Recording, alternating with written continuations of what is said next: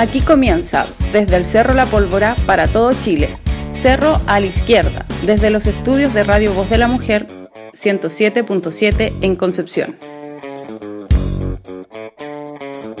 Muy buenas tardes a todas las personas que se están conectando en vivo y en directo a una nueva emisión de Cerro a la Izquierda a través de nuestras plataformas en streaming, tanto en Instagram como en Facebook. Somos Cerro a la Izquierda. Aproveche de seguirnos si está escuchando también la grabación de este programa tanto en Radio Voz de la Mujer en el 107.7 FM desde el Cerro La Pólvora para todo Concepción, así como en nuestra serie de radio amigas como Radio Ocán de San Fernando, Radio Monte Águila, Radio Chiesta Mix de Nacimiento, Radio eh, Vía Olímpica de Ñuñoa, Radio Senti Pensares, contenido latinoamericano y también a quienes están escuchando este podcast en Spotify. Un abrazo para todos, para todas. Espero un interesante programa el día de hoy, pero antes parto presentando a nuestro panel. Está la Angel desde Barrio Norte para, para el mundo. Angel, ¿cómo estáis? Para el mundo, sí. Eh, hola, bien, bien, muy bien. Eh, aquí, en esta. Eh, todos saben ya que estoy yo transmitiendo y para mí todo esto es tan nuevo. soy analfabeta digital prácticamente, entonces para mí siempre es una novedad todo lo que estoy haciendo. ¿Ven el logo de Solo a la izquierda la gente? Sí, sí se ve. Ya lo corroboré. Entonces, lo encuentro maravilloso. Un saludo para todos. Bueno, y también con Robinson desde Valdivia transmitiendo su voz para, para el mundo también. Hola a todos y a todas desde Valdivia, sí, con un día sin lluvia, eh, increíblemente. Así es que un saludo para todos y todas en todo Chile y en toda América Latina que nos están escuchando ahora y en el futuro. Sí, pues, chiquillos y chiquillas, ¿con, ¿de qué vamos a hablar hoy y con quién? Vamos a conversar con Maximiliano Narcón de Interferencia, los amigos de Interferencia que hicieron, que han hecho eh, periodismo investigativo. El otro día conversábamos del rol del periodismo. Bueno, este es periodismo de investigación, un periodismo que, que hace aportes y sobre, específicamente esta vez vamos a conversar sobre corrupción, aprovechamiento y el cómo estos emprendedores del gobierno eh, han hecho un montón de juegos para poder ganar dinero en medio de esta pandemia. Sí, así, que mm, te damos las gracias también, Maximiliano, por aceptar la invitación a conversar con Cerro a la Izquierda. Bienvenido. Y, claro, uno de los temas que está medio invisible, porque parte de la estrategia del gobierno era esto un poco así, frente nacional, de que todos estuviéramos detrás de, la, de las decisiones del gobierno y suspender un poco la actividad opositora a la cual obedeció la oposición casi, casi por completo. Y es donde surge el periodismo de investigación y que hace esa pega que no están haciendo los que deberían hacerla. Así que gracias por tu presencia. Primera cosa. Eh, muchas gracias a ustedes por la invitación en realidad. Un gran programa, lo, lo conozco eh, en Interferencia seguimos harto los, medios de Conce, particularmente porque habemos como dos penquistas. El, director de Interferencia está casado con una penquista también, así que estamos siempre bien aguja lo que pasa en Conce, sobre todo los medios independientes. ¿Es un medio semi-penquista entonces? Claro, sí. Eh, está bien eso. Está medio colonizado entonces Interferencia. como hartas cosas en Santiago. Por eso es bueno. Mira. Ah. Oye, eh, estamos en las transmisiones por Instagram y por Facebook. Decir que ya se está saludando ahí Preste Juan. Un saludo para él, que ya está unido, lo mismo que Camila Rodríguez. Eh, y resumen.cl también ya está retransmitiendo, está, mirando la transmisión. Valecita, eh, Plantas y Punk, Barrientos Gutiérrez Sandra y así, un montón de amigos que están ya en la transmisión que pueden dejarnos sus comentarios y preguntas y nosotros vamos a leer obviamente, vamos a comentar, aunque sean malos comentarios incluso, el único filtro es el insulto, nada más. Si no está de acuerdo con lo que estamos diciendo, obviamente puede plantearlo. Bueno, vamos a como decían. Se decía Pero si son insultos a los corruptos. Ah, no, eso, ah, no, eso sí. Eh, no. eso sí. Para nosotros. Digo, no, ah, claro. Eh, ya, pues entonces vamos a partir con esta pequeña pausa musical dando inicio a este programa y a la vuelta hacemos Cerro a la Izquierda, junto a Interferencia.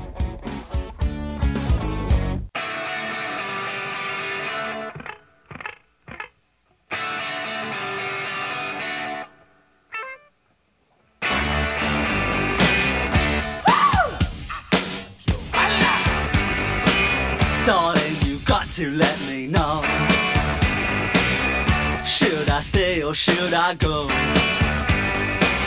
If you say that you are mine, I'll be here till the end of time. So you got to let me know. Should I stay or should I go? It's always tease, tease, tease. You're happy when I'm on my knees. One day is fine and next is black. So if you want me off your back, well come on and let me know. Should I stay or should I go? Should I stay or should I go now?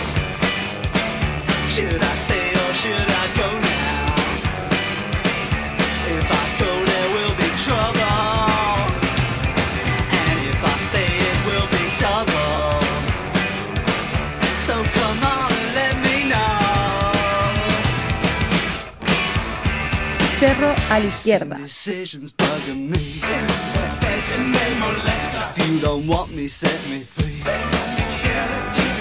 Exactly whom I'm supposed to be.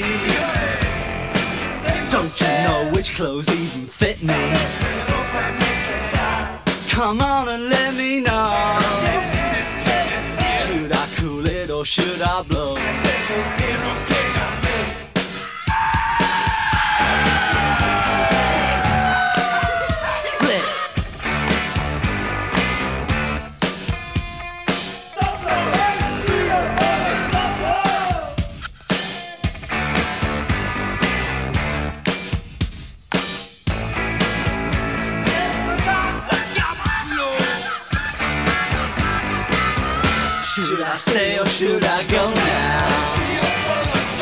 Should I stay or should I go now?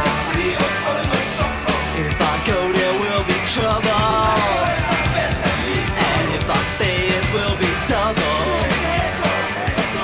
So you gotta let me know. Should I cool it or should I blow? Should I stay or should I go now?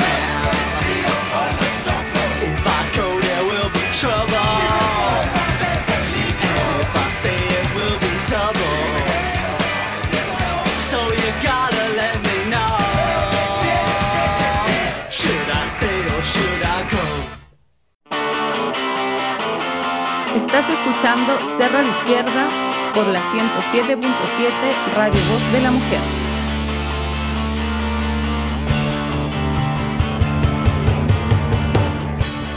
The Clutch daba inicio a este programa de Cerro a la Izquierda, tema pedido por nuestro invitado Max Alarcón desde Interferencia. O- Tú eres igual, eres de Conce, ¿cierto?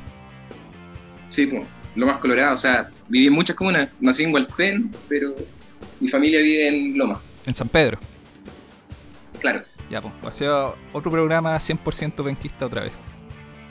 Junto a Max de Interferencia. Bueno, gran parte de nuestro público es de Conce, pero un- otra parte no. Y quizás debe estar molesto, así como ya están estos Pedimos perdón. Conce lovers. Sí, claro. Demasiado Pedimos chovi- perdón, pero-. Pero nos nace. Conce dicen en Twitter. Nos nace, lo siento, no, no es algo que busquemos. Sí. Ya, pues. entonces partimos inmediatamente esta conversación de este día sábado 27 de junio. Sí, Maximiliano, yo quisiera partir primero porque eh, es importante eh, hacer como un contexto general antes de partir con los pequeños temas específicos que queremos tratar acerca de esto de, de lo que ustedes han hecho en interfer- interferencia, que es hacer un seguimiento utilizando un poco las herramientas que entrega, digamos, el, el poder, esos, esos intersticios, esos eh, posibilidades para, para perseguir eh, la, la corrupción, en definitiva, o la irregularidad, por ponerlo en esos términos así bien pencas. Eh, ¿Ustedes eh, lo vieron desde el primer minuto que empezó la pandemia de que algo estaba pasando? Eh, es una pregunta más del, como del trabajo periodístico, ¿no? ¿Lo vieron desde el primer minuto o con el tiempo fueron cachando de que algo no cuadraba? ¿O es parte como del, proceso natural de corrupción que vive el país? Como- decía al principio, eh, efectivamente como que el poder esperaba que, que iniciara la emergencia sanitaria, como que todos los chilenos nos tomáramos de las manos y, y a- y le diéramos todo el apoyo a Mañalich y, a- y al, al- gobierno en general, eh, eh, eso es lógico. El- no sé si conocen al, al vagabundo ilustrado, al tuitero. Sí. Él es- viene amigo de nosotros y- Sí. y, y conversábamos de eso y él decía que, claro, aquí todo en Chile se teletoniza. Pero eh, una, un- lo que le da el sentido de interferencia, lo que, lo que origina que, que se arme este medio, es eh, la desconfianza con los poderes. po. O sea, hablando políticos, ta- también los grandes empresarios, etcétera, todo, todo lo que se pueda considerar poder en Chile, grandes poderes. No, no podemos ver los poderes más, más domésticos, quizás. No, no, no, no, no, no nos alcanza. Pero mm, nosotros, nuestra pega es desconfiar de eso. No, no tenemos por qué creer lo que nos dicen. Eh, citando a, otro que sabe, hay un periodista gringo que se llama I.F. Stone. Eh, yo lo conocí por un documental que hizo Oliver Stone que se llama Todos los gobiernos mienten. Un documental muy entretenido, lo recomiendo para los que no lo cachan. Eh, y ahí te enseñan que en cualquier contexto los gobiernos te van a mentir siempre. ¿cachai? O sea, tú como periodista siempre tienes que con- desconfiar de, lo que te está diciendo el- el- la autoridad de turno, ya sea del lado que sea. Y el documental lo demuestran en, en las distintas guerras que, que ha tenido Estados Unidos en, en- en el último siglo, o sea, en el siglo XX actualmente. Eh, y ese mismo rol es el que buscamos en interferencia ejercer. Por lo tanto, si bien todos decíamos en interferencia que, que esto se solucione, que muera la menor cantidad de gente posible, eh, y que también el impacto en la economía no sea tan, tan terrible, y no, no hablando de la economía de, de, de Luxich, de, de Angelini, sino que hablando de la economía de- de- del chileno común y corriente, también de las personas, de los inmigrantes. Eh, nosotros nos pusimos desde ese enfoque, de, de desconfiar de, de, de- de- de primera, ¿cachai?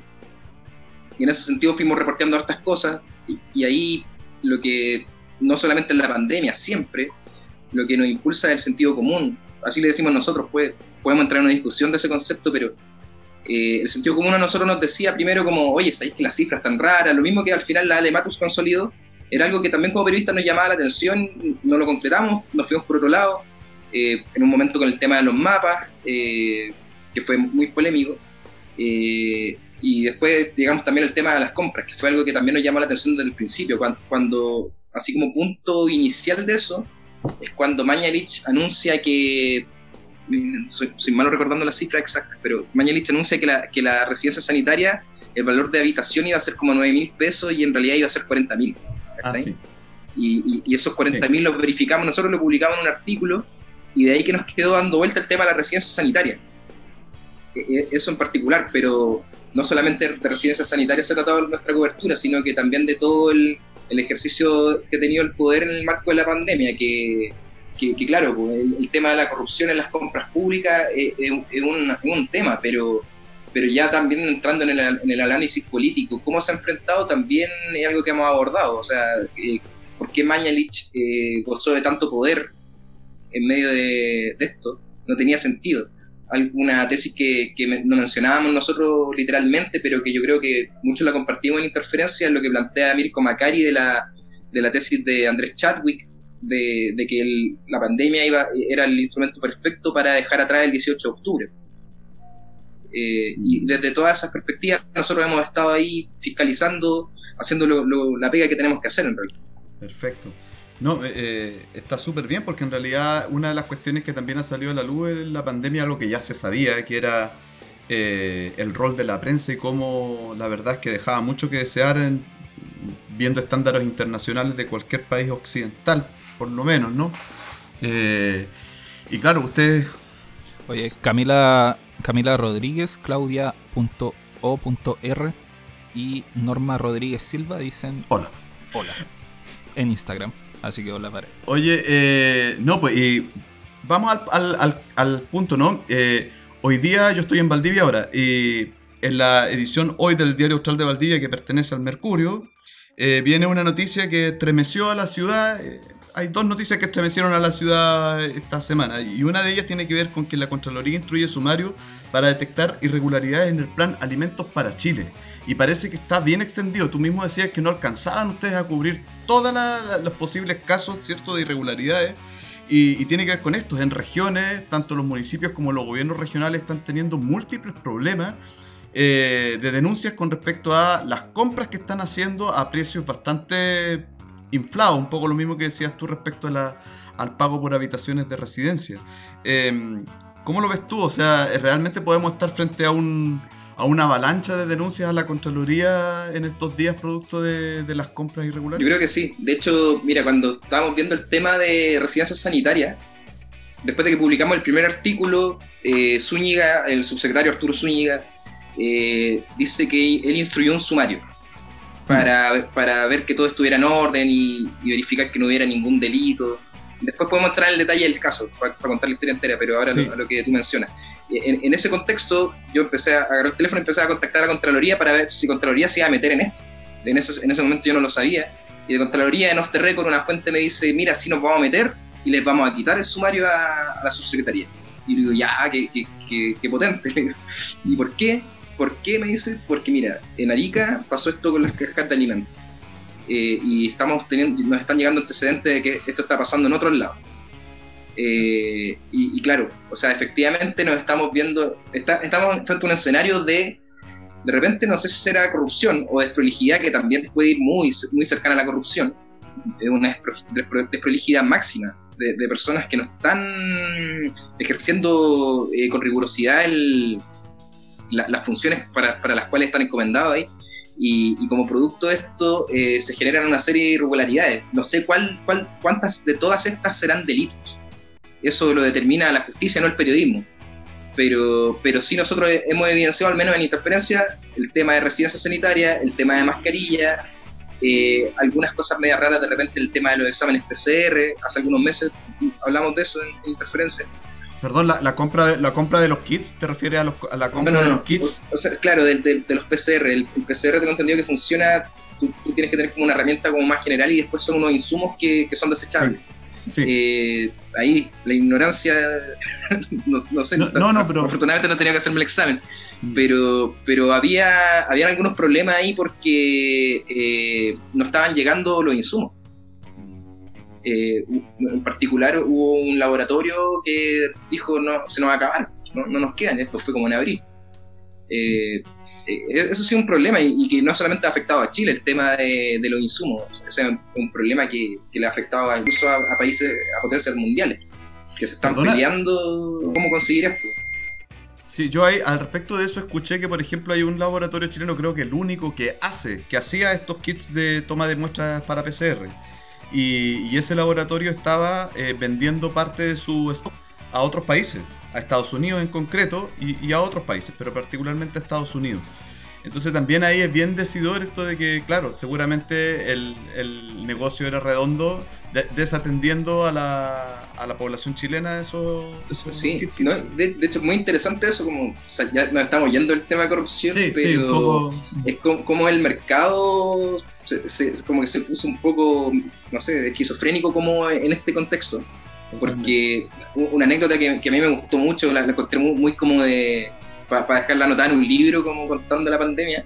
Lo que hace la CPC para conseguir, este, más allá de todo el atado que hay con, los- con los ventiladores mecánicos que trajo la CPC, Ujú. eh, lo que ellos tuvieron que ir a China como a negociar como casi clandestinamente los, los ventiladores. Eso te habla de que ni siquiera el Estado tenía la capacidad de poder adquirir eso, pero tenía que ir como el, el gran empresariado, claro, obviamente con, con la- con las intenciones políticas también que esto conlleva, eh, a, a meterse al, al barrio chino y, traer un saco de ventiladores. Fue a comprar como a, a la, a la Tacna de China. Claro, Una wea así. Al Makes. Al Makes de China. claro. Al mercado negro de los ventiladores mecánicos. Venían con mucho tolueno, todo eso. Oye, pero, pero y aún así Piñera dijo que en enero ya estábamos listos. Bueno, eso efectivamente era falso. Eso, la, men- la mentira igual es, es- una falta de la probidad pues, del- Sí, de la máxima autoridad en Chile. Mm. Porque La eso fue, tiene brazos cortos. fue una, un desca- una mentira súper descarada y que cada día queda más en evidencia de que no era tal. Sí, Sí. No, de hecho, si nos regimos en ese marco, eh, como hablando de la probidad del funcionario público, Mañalich, todas las mentiras que dijo también son, están en el marco de la falta de la probidad.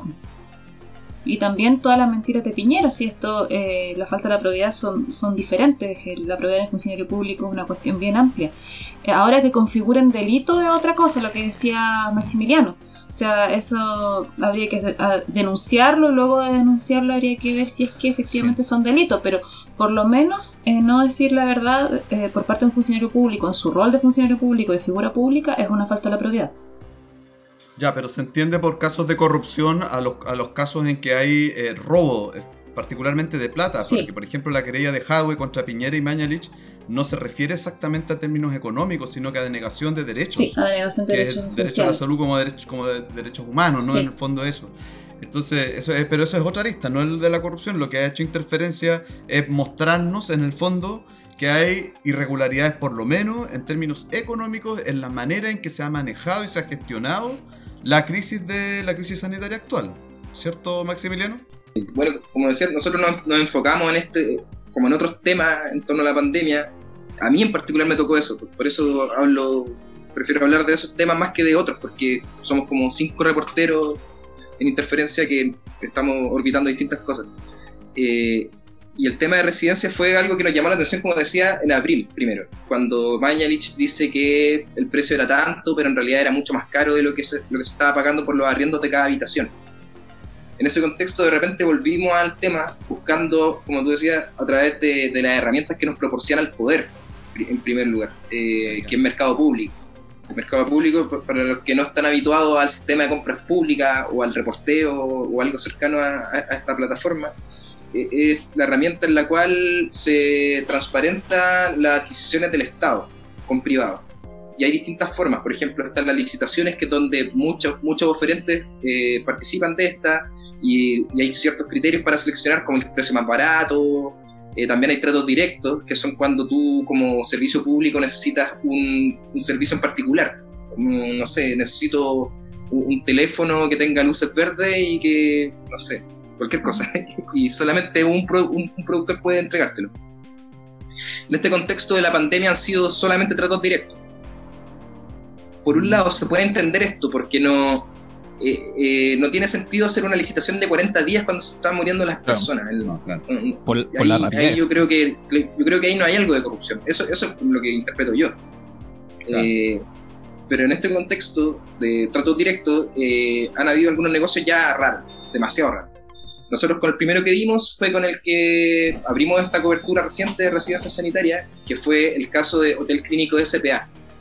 Hotel Clínico SPA es una residencia sanitaria que se contrata en el centro de Santiago, en el barrio de Bellas Artes, para los que conocen más acá, eh, específicamente en calle Mosqueto.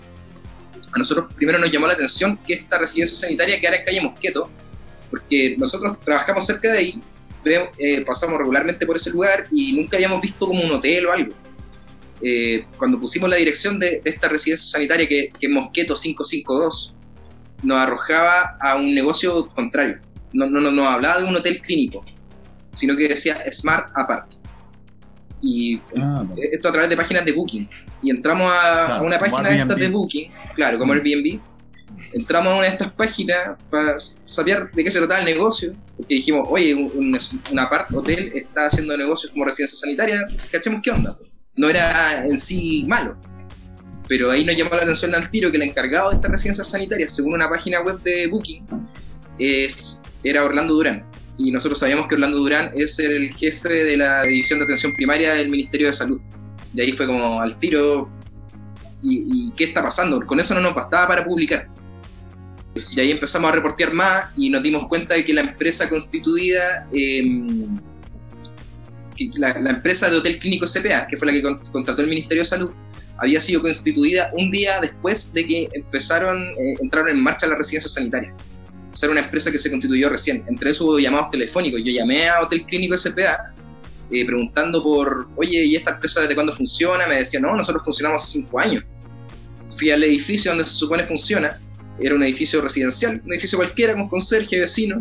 Me quedé como cinco horas hablando con los vecinos que entraban o salían. Y, y ellos me dicen, no, es Smart Apart, Orlando Durán, me, me- me insistían en que el, el tema del... Y, y era, era el negocio de, de Orlando Durán, el, el- el personaje del Ministerio de Salud. Pero y tampoco los vecinos estaban enterados de que había una residencia sanitaria en su edificio.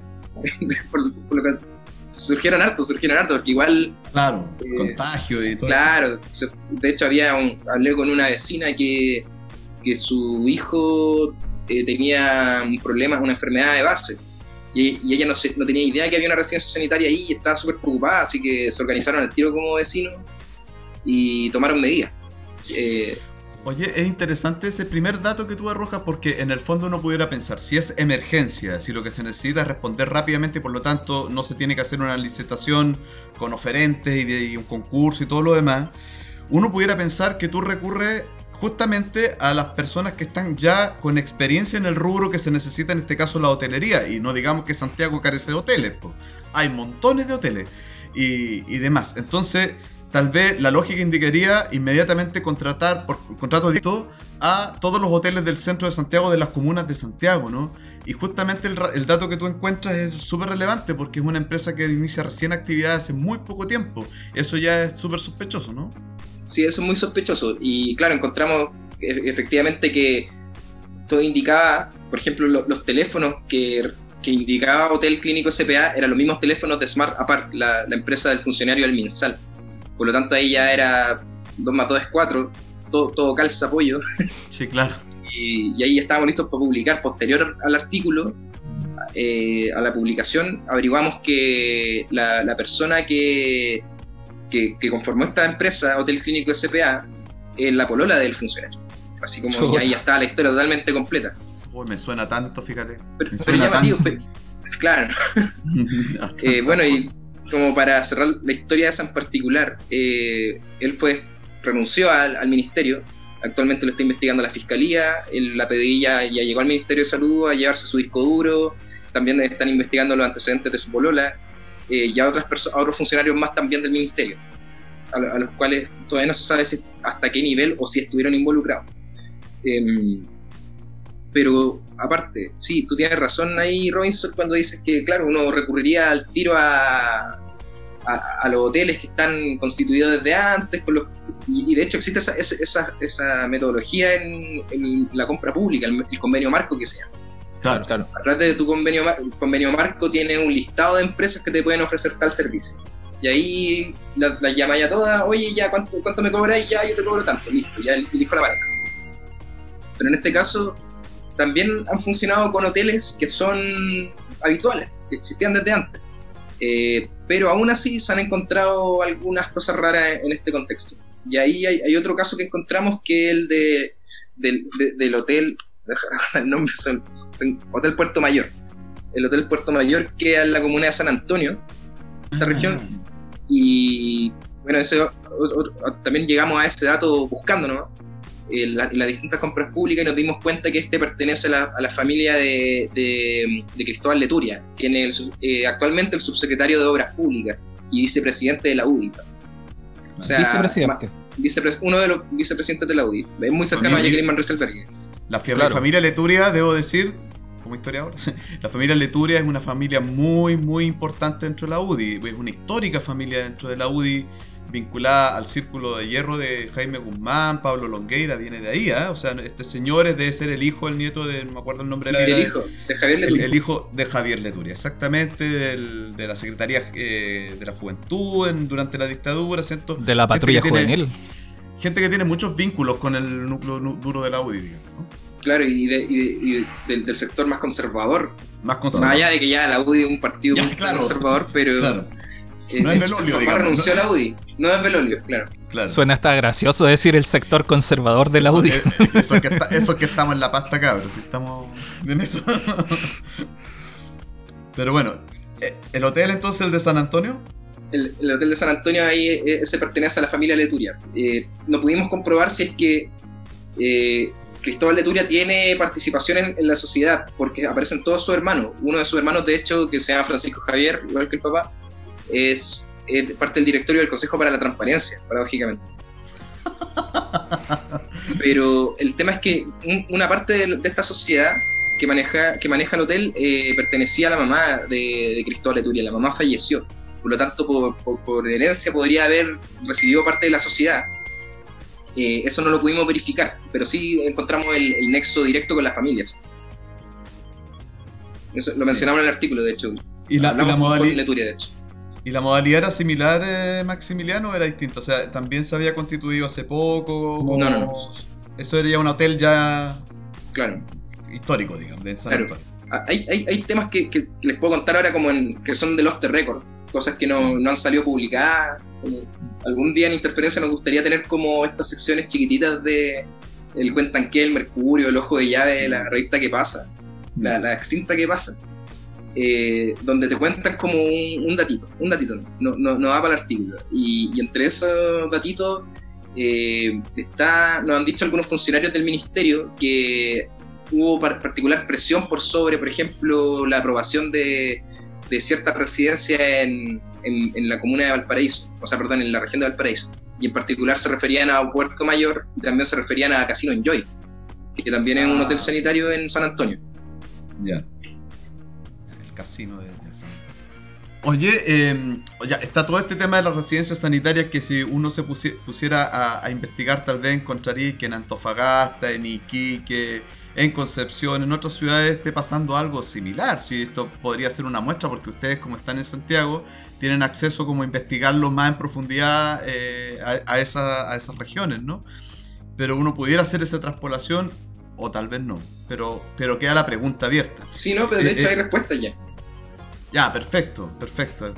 Mira, eh, yo no, no, no pude meterme mucho en ese caso porque como siempre trato de, de explicar que interferencia pone su foco en el poder. No, po- no podemos estar encima de cada caso porque como somos muy pocos, un equipo muy chico, eh, nos ocupa harto tiempo investigar. Y, y en, Concepción hay un caso del, del hotel, el Hotel Romano, ahí en la Galería del Cine Romano. Perfecto. Eh, yo, yo no tenía idea que había un hotel ahí, pero resulta Sí, hace mucho tiempo, ¿ah? Ya, ¿cachai? Yo, yo no sabía. Eh, lo último que supe de ahí es que había una iglesia evangélica. De hecho, dije, oye, pero el Ceremi evangélico, quizás hay algo, pero, pero Ah. parece que ya no hay iglesia. Eh, pero resulta que en el último piso hay un hotel y se contrató como residencia sanitaria. Tampoco se le informó a los vecinos. Conversé con uno de ellos, me entregó lo- los antecedentes, ya lo había publicado Radio Bio. Por ahí también pasa un poco el hecho de que nosotros, no cuando ya está cubierta una parte, no, no, no, no vamos a repetir lo mismo que dijo otro medio. Eh, y, y en ese caso eh, se está estudiando la posibilidad, según lo que me comentó el vecino, de, de eliminar esta residencia sanitaria, no, por, no porque hubiera un conflicto de intereses, al menos así no lo hemos visto todavía. Yo no encontré al menos un conflicto de intereses ahí, eh, salvo que fuera amigo de alguien en particular, ahí no lo sé. Pero, pero sí había la irregularidad de- del manejo sanitario de este tema. Lo que me contaba el vecino es que las personas del último piso, los, los funcionarios que estaban trabajando en la residencia, bajaban con la basura eh, por la escalera, arrastrando todas las bolsas de basura de, de personas positivas, Claro. y después iban y las botaban en una esquina en Colo Colo.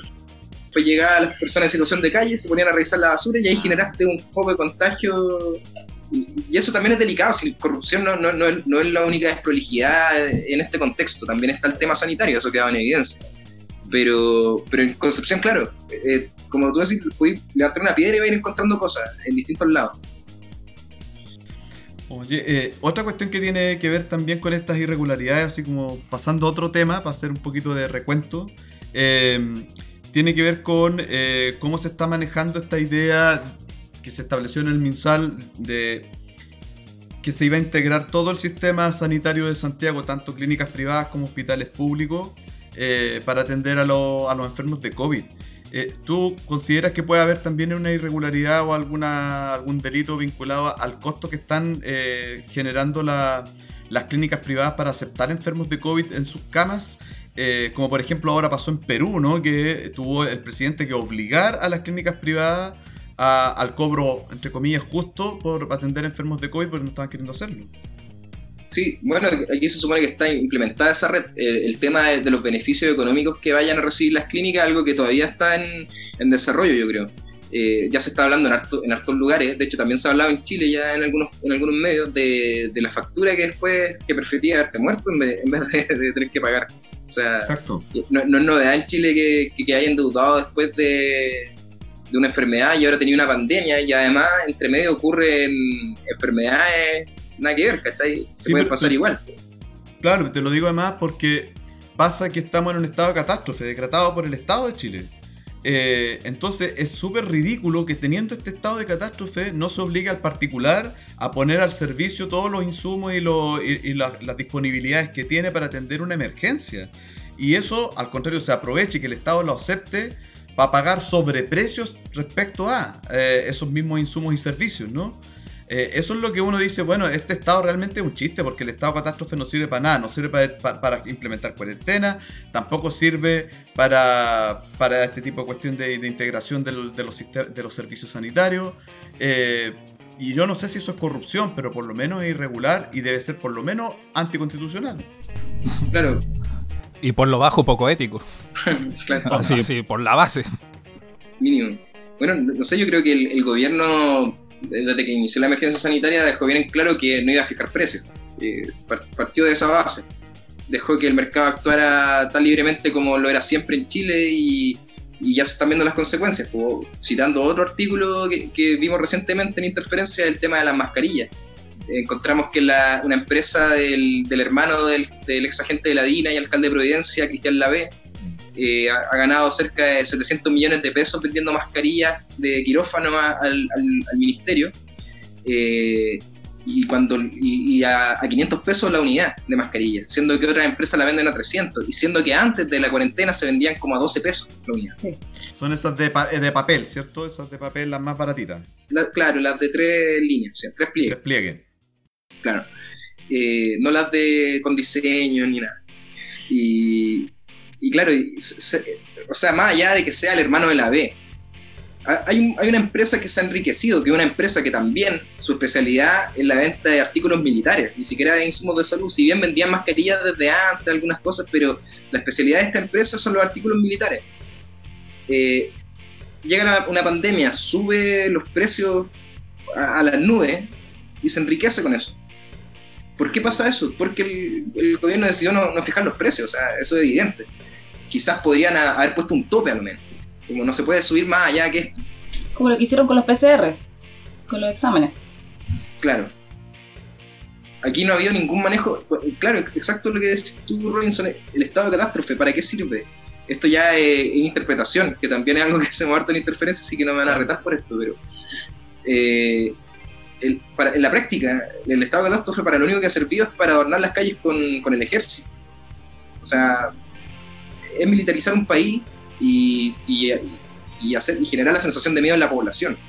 Porque en el contexto en el que estábamos en Chile, era un contexto de, de desobediencia civil. O sea, era el, el mejor negocio para, el gobierno en este caso, es sacar a los militares, da lo mismo que no hacen nada, pero, pero ganan políticamente ellos.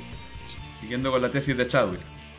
Sí, pues hay que recordar también que les ha servido poner los militares aquí, en todas las ciudades en la calle, pero también que es una cuestión aparte, pero que creo que hay que mencionar en este contexto que, lo, porque está dentro de lo que estamos hablando, eh, poner a los militares en todas las zonas de conflicto mapuche, de lo que llaman conflicto mapuche.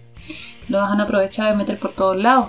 Y, ha sido, y ahí se puede ver el aprovechamiento político que han hecho de este estado de catástrofe y de la propia pandemia, pues porque aprovecharon este pequeño espacio y metieron un montón de militares en, en las comunidades y en todos los lugares donde puedan tener algún conflicto sin contar todas las ciudades. Como que cacharon que ya no, no iba a haber hasta ahora, o no ha habido hasta ahora como levantamiento en la ciudad, están mandando, redestinando varias tropas. Sí. Oye, bueno, eh, momento, respecto... ¿no? Por eso, de, sí. hasta ahora. Yo, yo sé que no va a ser así, o, o espero, no sé. lo que dice Angel de, lo hemos conversado en, en, reunión de pauta, de hecho. No, no, puedo ahondar tanto porque quizás estaría spoileando, pero, pero sí nos ha llamado la atención de la, cantidad de violencia. O sea, nosotros ya cubrimos el caso del asesinato de Alejandro Trebuquil. Eh, la fiscalía dice como anticipadamente que sería un, delito común, entre comillas, a lo que se refiere es como que sería un tema con un delincuente común. Eh, pero aún así nos llama la atención la excesiva violencia que había en la comunidad de Trujillo antes de su asesinato.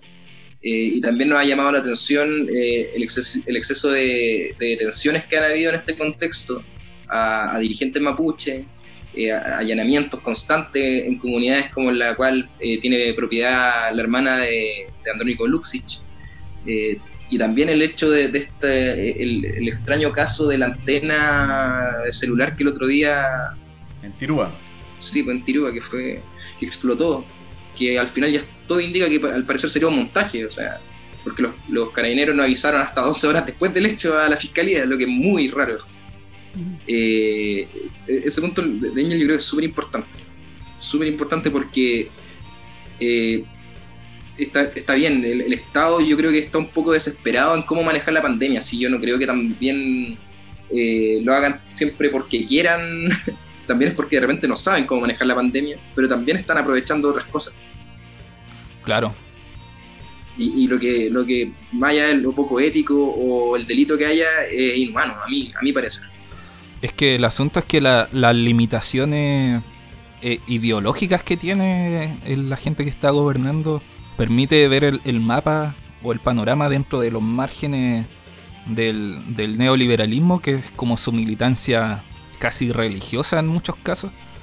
Que, por ejemplo, eh, les parezca casi un, un crimen o una herejía, por ponerlo en términos religiosos, la fijación de precios y se han negado desde el, desde el comienzo, eh, siendo que si no hay, no, no sé, ¿qué más catástrofe puede haber que estar en medio de una pandemia? Es como, es el momento en que hay que actuar como, con una, pensando en un- una economía que sustente el bienestar de su población y no, por el contrario, eh, han visto oportunidades de negocio. En muchos casos, como lo que decías tú de la licitación de las mascarillas que ocurrió con, con el hermano de- del torturador la B, del, del instructor de tortura la B, que se está enriqueciendo a costa de, una necesidad que es de vida o muerte en muchos casos.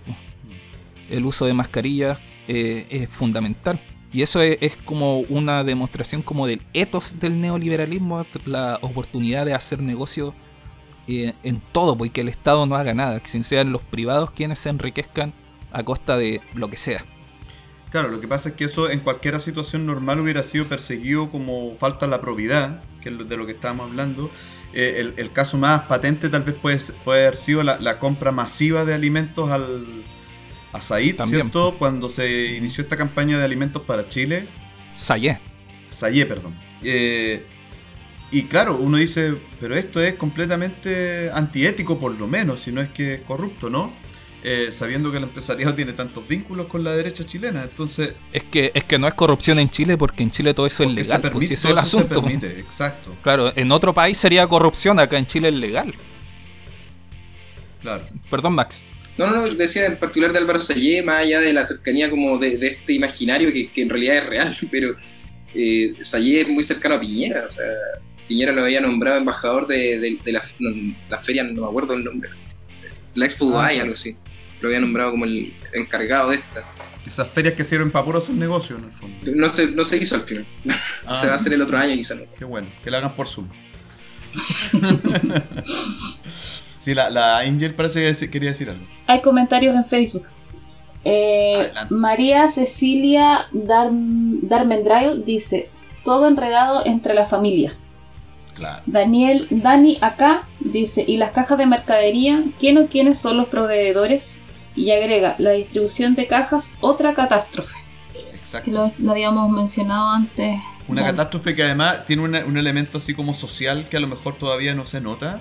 Yo hoy día, hoy día voy a una olla común a, a participar de eso y, y conversando ahí con la gente eh, se habían peleado internamente en una olla, en una de las ollas porque habían llegado estas cajas y las habían involucrado a ellas como parte de la junta de vecinos en la entrega de las cajas y evidentemente las cajas no alcanzaron para todos y hay todo un tema. Entonces, la- al final termina dividiendo y, y poniendo de- en mala relación al barrio, ¿cachai? Porque involucran a los vecinos en la repartición de cajas, ¿cachai? Entonces, eh, también hay como un uso malicioso pega, del recurso. Exacto, pero hay un uso malicioso que hay que denunciar también, ¿no? Sí, de hecho pasó en, la- en Valpo, ¿no? No sé si vieron lo que Sí. pasó en, en uno de los cerros. O sea, eso a mí Sí. me dio lata. ¿eh? Yo, yo no soy, mira, eh, eh, algunos personajes de derecha o lectores de derecha pensarán que Interferencia es un medio muy, muy de izquierda. En realidad No, nosotros atacamos al poder por donde sea y, y en ese sentido, por ejemplo, también hemos cubierto irregularidades en la MUNI de Valpo. Pero en este caso vimos cómo ellos tuvieron que hacerse cargo de algo que el, del- que el gobierno les, les puso encima, ya háganse cargo ahora, entreguen ustedes las cajas como puedan, y la MUNI de Valpo tuvo que buscar voluntarios, que también es irregular, porque buscaron voluntarios que no tienen ningún- ninguna, ninguna seguridad en términos médicos, en caso que les pase algo, etcétera. Eh, Y en términos prof- de profilaxis, de que se entreguen la- en condiciones sanitarias las cajas, en el manejo. lo que pasó ese día es que llega- llegó un grupo de personas a robarse las cajas y creo que hubo hasta balazos, no estoy seguro. En Rodelillo. Sí. Claro, ¿y, y qué pasa con estas personas que, que están de voluntarios? Eh, se ven obligados a salir corriendo porque no les queda otra, porque si les llega cualquier herida, tampoco las tienen el seguro laboral porque son voluntarios. Exacto. Yo creo que, que, una buena idea, de hecho, cuando pasó el tema de los mapas de interferencia, hubo una columna eh, que, que hablaba de esto, que, que no había que desconfiar de la, de, de la población, o sea, el- el- la, gente también tiene la capacidad de discernir y, participar de, de- del sistema de ayuda en contexto de emergencia, así se hizo para el terremoto del 60, por ejemplo. Se, se armó una red nacional de, pese a que el gobierno era de derecha, el de Alessandri eh, armó una red con, con juntas de vecinos y, y todas las organizaciones. Eh, eso puede ocurrir, pero tampoco puede ser improvisado. Lo que aquí ha ocurrido es improvisación. Cada, cada región, eh, cada gobernación hace las cosas como quiere, como se le ocurre. Eh, y así en realidad no, se ha visto mucho, o sea, muy buenos resultados, porque el problema con las cajas ha sido en todo Chile. Claro, es que ahí uno podría hacer una, una aproximación un poquito más histórica. E- El 60, cuando ocurrió lo que tú dices, había una, una integración, podríamos decir, eh, de las organizaciones locales. No existían todavía las juntas de vecinos, no se había creado la ley. Pero, pero de los comités de adelanto, había otras estructuras vecinales y sociales, los sindicatos, eran bastante más fuertes y además tenían una mejor integración con el Estado. Hoy día lo que uno ve es un divorcio total entre el Estado y la organización de la, so- perdón, y la organización de la sociedad civil. Entonces, el, el- La el- poca que hay. O la débil en realidad. pero, bueno, el, tema es que un Estado igual, un gobierno igual de empresarial como el de Alessandri, el de Piñera también, cercano al empresariado, eh, pero tan diferente en su actuación. Y, y claro, y ahí el, el punto tiene que ver con lo que tú has investigado, ¿no? Con, con cómo esta corrupción está tan adentro del Estado, en, en todos los, los lugares, hasta los más piñuflas, que la población realmente descree de cualquier cuestión que, que llegue desde ahí. Y, eso es también, por eso es tan importante saberlo y investigarlo, ¿no? Estoy de acuerdo. Oye, Margarita Maravilla nos comenta en Facebook, dice, la corrupción no es un acto casual de un gobierno, así como, por ejemplo, pensar que son errores en la adjudicación a familiares y a grupos empresariales. Son sin duda acciones premeditadas, planificadas, por eso constituyen corrupción, legalizada como dicen ustedes, pero es corrupción. Sí, a eso me gustaría agregar que Chile en, en como eh, en distintos rankings de corrupción, que se hacen rankings de corrupción, lo cual ya en sí mismo ya es una cuestión que, muy cuestionable. Entonces, en ranking de países más o menos corruptos. Entonces, tenía los países más corruptos y los menos corruptos. Siempre Chile no está tan mal. Eh, y no, y siempre todos admirándose, no sé, de que Argentina, uno de los países más corruptos y no sé qué, y los vecinos, no, me da casi miedo ir para Argentina. Pero eh, ahí es donde nosotros miramos, ¿cierto?, lo que dice Margarita Maravilla y decimos, claro, aquí no es corrupción porque está legalizado el proceso. Sí, po, En otros países, sí, pues no está legalizado y por eso sus rankings son tan malos en estos rankings de los tres, los top, los top de los corruptos. Entonces Chile no está tan arriba porque tiene legalizado estos procesos irregulares, muy cuestionables de los que estamos hablando. Donde puede entrar, claro, la Contraloría, hacer un sumario, pero muchas veces, como también sabemos, terminan en nada. Y, nos llenamos un poco de comentarios eh, hacia los vecinos que son muy corruptos, pero en el fondo en Chile eh, si yo lo veo desde mi punto de vista, esto es muy personal, yo creo que es mucho peor que esté legalizado porque no te da ni siquiera la oportunidad de que sea tan denunciable como en otros países o tan evidenciable. Es muy aceptado por muchas personas. Yo que trabajé harto tiempo en el servicio público y además me tocaba mucho eh, moverme dentro del mercado público y comprar cuestiones, y también escribir algunas licitaciones. No me voy a referir a eso para no quemarme tanto. Solo para... Ya lo Eh, hiciste. solo para- claro. Eh, pero Mañana en el publicamos mercado en público de repente hay un solo proveedor para una cuestión y tú, si lo pudieras comprar en la librería de la esquina, algo tan sencillo como un post-it, no sé, un lápiz, lo que sea una carpeta, pero tenía un solo proveedor que está al 400% más caro o más muchas veces. Y tenéis que comprarlo. Y tenéis que. supone que el mercado público, en su raíz, en la génesis de esto, era justamente para evitar que se pagaran eh, excesos y que además se le comprara eh, a ciertas personas elegidos a dedo. La cuestión es que se arregló de tal manera eh, que finalmente termina siendo lo mismo y aún más cerrado incluso, porque hay un montón de requisitos para formar parte de estos proveedores, entonces al final la cuestión terminó siendo una corrupción muy aceptada. Uno dice, oh, es chuta, voy a comprar un HP, no sé, i3, eh, eh, y lo Y puedo- tres, qué antiguo. Están dentro del mercado público, que es muy antiguo, eh, no sé, y, o un i5 lo voy a comprar y no sé, pues me cuesta en, en cualquier tienda de retail 400 lucas y en mercado público fácilmente puedes pagar 800 mil, un millón de pesos. Y, y así, o sea, y cuestiones tan básicas como un computador. Entonces todo esto está muy aceptado, eh, muy amparado incluso en que sea transparente. Lo- y al final termina siendo todo lo contrario. Y eso quizás las personas dicen, no, es que Chile tiene todos los mecanismos, pero los mecanismos terminaron eh, apoyando estos sistemas de irregularidades. Te quería hacer una pregunta a ti, Angel, Sí. a propósito de eso. Eh, un- una infidencia, el otro día discutimos la interferencia, que también discutimos internamente. Tenemos Ah, también les pasa. Claro, el, el tema, publicamos el tema de que el casino Enjoy, en la licitación de- del hotel Enjoy de San Antonio, pasó de ser eh, de mm, una compra pública, había una compra pública, Ah. estaba la orden de compra y se anuló. Y entre los argumentos de por qué se anuló es porque ahora va a pasar por arriendo de bien inmueble. Con esto pasa el Mm. sistema de, de portal de transparencia. Eh, por lo tanto, tenéis que esperar un mes para saber el precio. Nosotros ya lo teníamos, eh, que eran como 180 lucas, creo, o sea, 180 palos, perdón, millones. Eh, y, y claro, y, y esto se anula y pasa a otras, sien- siendo que ya había una un sistema de compra. Sí. ¿Qué, qué crees tú? ¿Por qué, por, qué, por qué pasaría esto? ¿Por qué se, por qué se cambia? Eso se Porque hace ya, mucho. sí, mercado público ya es poco transparente. Ya, Eso se eso hace me mucho. Eso se hace mucho, se hace mucho eso. Se modifican las formas de comprar y de adquirir porque no te permite tal o cual forma la que elegiste primero para hacer todo lo que tú quieres hacer. Te pone alguna traba en algún punto y te podrían cuestionar por eso. Por ejemplo, eso se hace, es una práctica usual. También lo de los tratos directos que nosotros decimos, ah, pero es que en la pandemia, en la pandemia se ha hecho mucho trato directo. Eso lo dijeron, lo estábamos comentando antes, ¿cierto?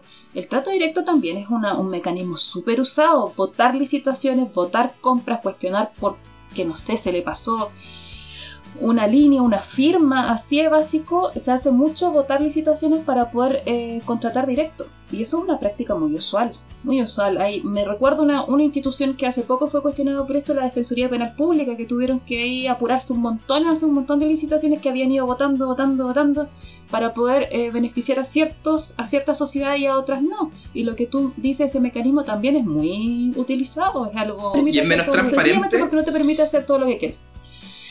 Claro, porque, a ver, puede ser que sea menos transparente. Yo considero bien poco transparente todo ese mecanismo de compras y de contrato, pero es menos transparente aún por lo que tú dices, porque tienes que pasar por unos mecanismos que es por ley de transparencia. Tenés que esperar los plazos, te pueden decir que no te contestan, después tú tenés que eh, exigir que te contesten y eso se alarga los procesos. Y pueden también no contestarte, te pueden terminar Claro. diciendo que no. A mí me pasó. Eso está pasando, eh, eh, como para adelantar como yo creo lo que se viene en ese ámbito. Mm. En residencia sanitaria hay varias que están anulando compras para pasarla a esta otra forma. La, la discusión que, que teníamos nosotros era si publicar al tiro o empezar a o esperar un poco y reportear más. Eh, pero claro, pues ya, ya vemos que hay varias, y, y el caso del Hotel Enjoy es uno, donde se elimina de, de del sistema de mercado público, que si bien con todas sus falencias, tú puedes acceder, acceder al tiro a, a la orden de compra, al contrato. eh, en, en el, claro, en, en el otro, en, en esta nueva forma que se está pasando ahora, no, no voy a poder ver nada. Sí. Oye, lo bacán de tener un periodista de invitado es que primera vez que nos pasa que el invitado hace pregunta a alguien del equipo. Sí, que si no, si no la hago, empiezo a tiritar. Ah, está bien. Está, está muy bien. No, está bien, está muy bien. Pero Te da nunca de abstinencia. Sí, de o- pregunta. oye, eh, lamentablemente ya cumplimos el, el- el tiempo de transmisión.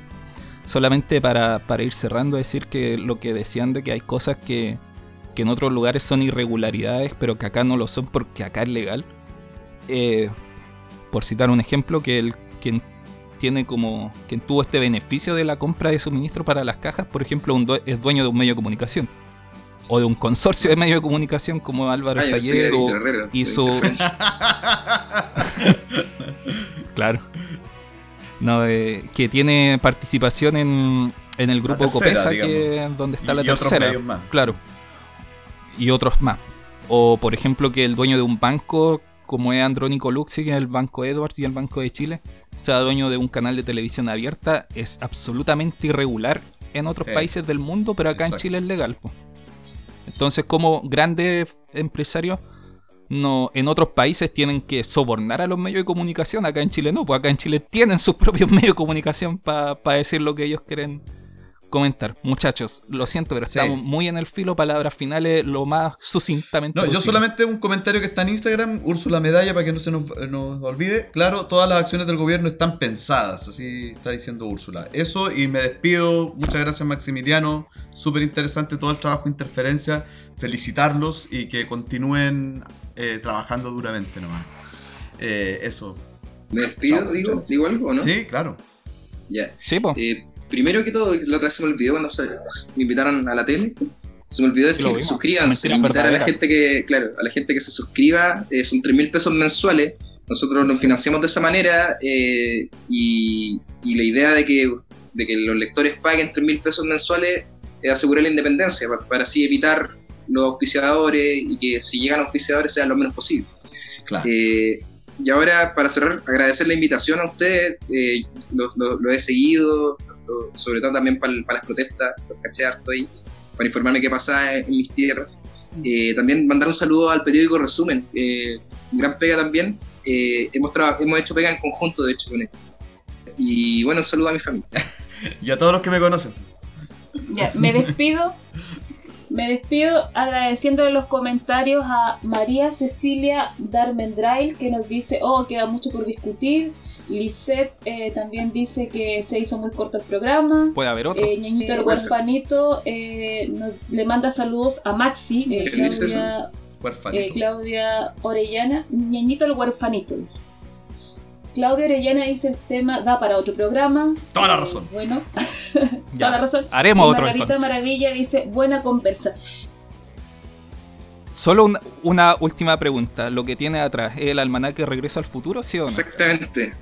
Mira, Me tenía en la duda. De ahí sale todo. de hecho. De ahí sale todo.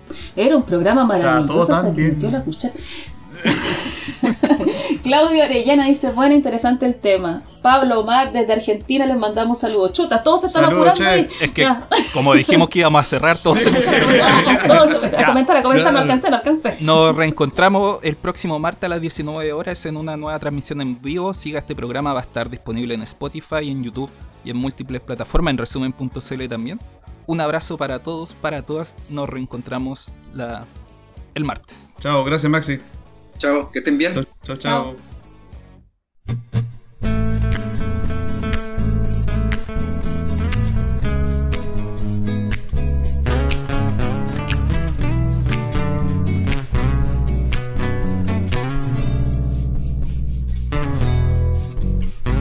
Ojos cerrados, no es necesario mirar. Sintiendo tu cuerpo que se agita más y más. Tu boca en la mía, ya no puedo esperar.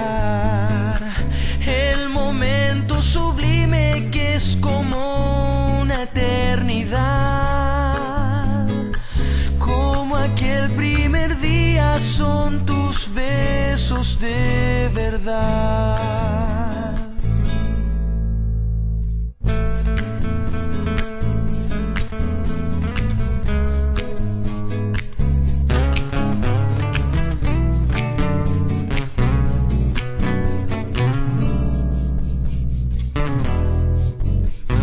Manos tranquilas, no es necesario tocar. Voy sintiendo tu alma que relaja mi ansiedad. Tu lengua en la mía comienza a danzar en un baile eterno que nos logra elevar.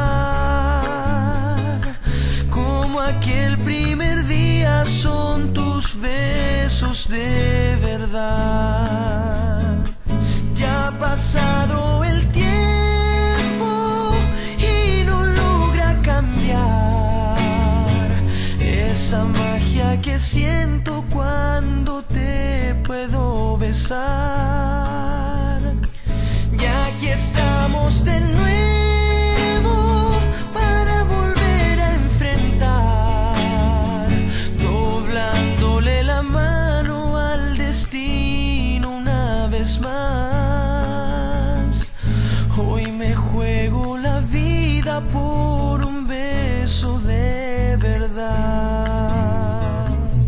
Cerro a la izquierda.